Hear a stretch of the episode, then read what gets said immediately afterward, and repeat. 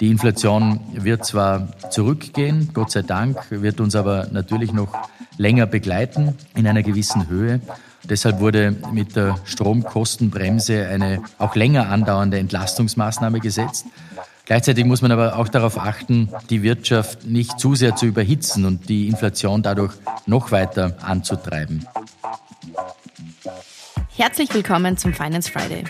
Wir hoffen, Sie alle, ihr alle seid gut ins neue Jahr gerutscht und freuen uns, dass ihr auch 2023 wieder den Finance Friday hört. In der allerersten Folge haben wir schon einmal über das Thema Inflation gesprochen. Seitdem ist viel passiert. Herr Finanzminister, haben wir das Schlimmste bereits hinter uns? Ja, in der Krise wird man mit Prognosen natürlich äh, vorsichtiger. Ähm, aber nach derzeitigem Stand schaut es so aus, dass wir den Höhepunkt äh, der Inflation überschritten haben. Wir hoffen es zumindest. Ähm, nach den letzten Einschätzungen von den Experten, von WIFO, von IHS, ähm, hat Österreich die Krise rein von den Wachstumszahlen sogar relativ gut überstanden, Ich würde sagen mit einem sehr leichten blauen Auge. Die Wirtschaft ist 2022 mit fast fünf Prozent sehr stark gewachsen. Damit liegen wir auch deutlich über der Eurozone, die bei 3,4 Prozent liegt. Deutschland liegt bei 1,8 oder die Schweiz bei 2 Prozent. Also wir liegen da deutlich drüber. Und das zeigt auch, dass die wirtschaftspolitischen Maßnahmen richtig gesetzt wurden und jetzt auch greifen. Ähm, also so viel können wir nicht falsch gemacht haben eigentlich. Aber das heißt natürlich nicht, dass die äh, Teuerung und die hohe Inflation keine Herausforderungen sind. Und gerade äh, für die Menschen und Haushalte in Österreich war es wirklich notwendig, die Teuerung mit Maßnahmen der Politik auch äh, abzufedern. Das ist uns, glaube ich, nicht so schlecht gelungen. Auch der Budgetdienst des Parlaments hat festgestellt, dass die untersten Einkommen am meisten äh, profitiert haben von den Unterstützungsmaßnahmen. Außerdem sind mit 1. Jänner 2023, also seit wenigen Tagen, eine Vielzahl an weiteren Maßnahmen wirksam. Ich denke an die Abschaffung der kalten Progression, äh, die Steuerreform, die letzten Stufen noch, äh, die Indexierung der Sozialleistungen, Stromkostenbremse. Also da sind einige Maßnahmen dabei, die jetzt 2023 dann auch noch wirken. Das ist gut, das ist wichtig so weil äh, die Teuerung natürlich immer noch hoch ist. Sie haben bereits jetzt Maßnahmen für 2023 angekündigt. Das heißt also, es braucht also offenbar weiterhin Hilfen vom Staat. Wir haben immer gewusst, dass die Krise natürlich nicht mit dem Jahreswechsel vorbei ist. Der ähm, Krieg in der Ukraine, äh, die Teuerung, äh, Unsicherheit auch bei der Energieversorgung sind ja noch da. Und deshalb haben wir unsere Maßnahmen, wie bereits vorher erwähnt, so konzipiert, dass sie auch im kommenden Jahr wirksam sind und äh, die Menschen auch entlasten.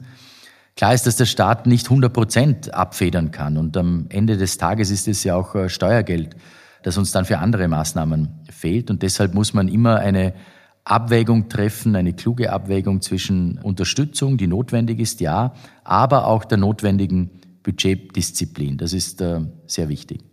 Und womit rechnen Sie im Ministerium bzw. die Experten für das Jahr 2023? Wird es ein Wachstum oder eine Rezession, also ein negatives Wachstum geben?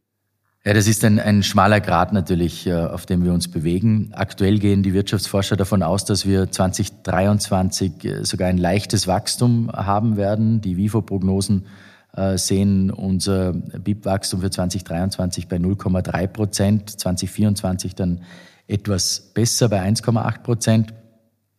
Die Inflation sehen die Experten 2023 bei circa 6,5 Prozent und dann 2024 noch weiter runter bei 3,2 Prozent. Allerdings handelt es sich natürlich um Prognosen und äh, wir haben vorher schon festgestellt, dass Prognosen äh, gerade in Zeiten wie diesen äh, durchaus mit Unsicherheiten behaftet sind. Äh, die Prognosen äh, wurden für Österreich leicht nach oben revidiert. Äh, unsere Nachbarn Deutschland, Tschechien, Ungarn, da schaut es nicht ganz so gut aus. Bei uns wächst die Wirtschaft leicht zumindest. In den Nachbarstaaten wird auch eine äh, Rezession befürchtet. Und dieses zarte Wachstum in Österreich ist wirklich ein sehr zartes Pflänzchen, das wir hegen müssen. Ähm, und äh, die Herausforderungen durch die Teuerung und auch die hohe Inflation bleiben uns natürlich auch in diesem Jahr ähm, erhalten, sozusagen, äh, werden uns weiter begleiten. Und deswegen haben wir auch Vorbereitungen getroffen, wie die Gasversorgung äh, gesichert. Wir haben Maßnahmen zur Stützung des Konsums, auch mit der Abschaffung der kalten Progression äh, gesetzt, äh, werden auch weitere einkommensstützende Instrumente äh, auf den Weg bringen. Und es gibt natürlich auch Unternehmenshilfen, um Planungssicherheit für das Jahr zu bieten. Also zusammengefasst, die Inflation wird zwar zurückgehen, Gott sei Dank, wird uns aber natürlich noch länger begleiten in einer gewissen Höhe.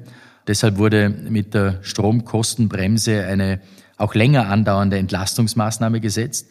Gleichzeitig muss man aber auch darauf achten, die Wirtschaft nicht zu sehr zu überhitzen und die Inflation dadurch noch weiter äh, anzutreiben.